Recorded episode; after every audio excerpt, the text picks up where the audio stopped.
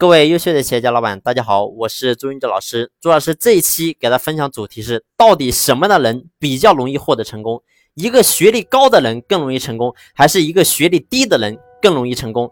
自古成大器者，既有学历高的，又有学历低的。所以说，学历不是核心，那是外围。咱们学习一定要学内核，不要学外围。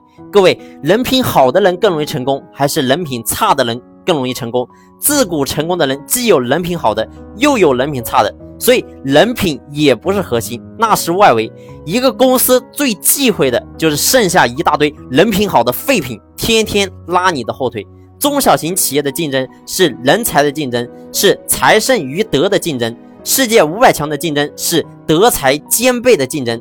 那么什么是核心？就是作为老板，你的说服力、你的思维、你做事情的节奏、你出牌的顺序，决定你一辈子高度。所以，咱们作为企业的老板，你必须要时刻不断的精进自己，让自己的思维、自己的高度不断的往上升。只有你的高度、你的思维不断的往上升，咱们的企业才能够走得越来越好。好了，这一期的分享就分享到这里，感谢你的用心聆听，谢谢。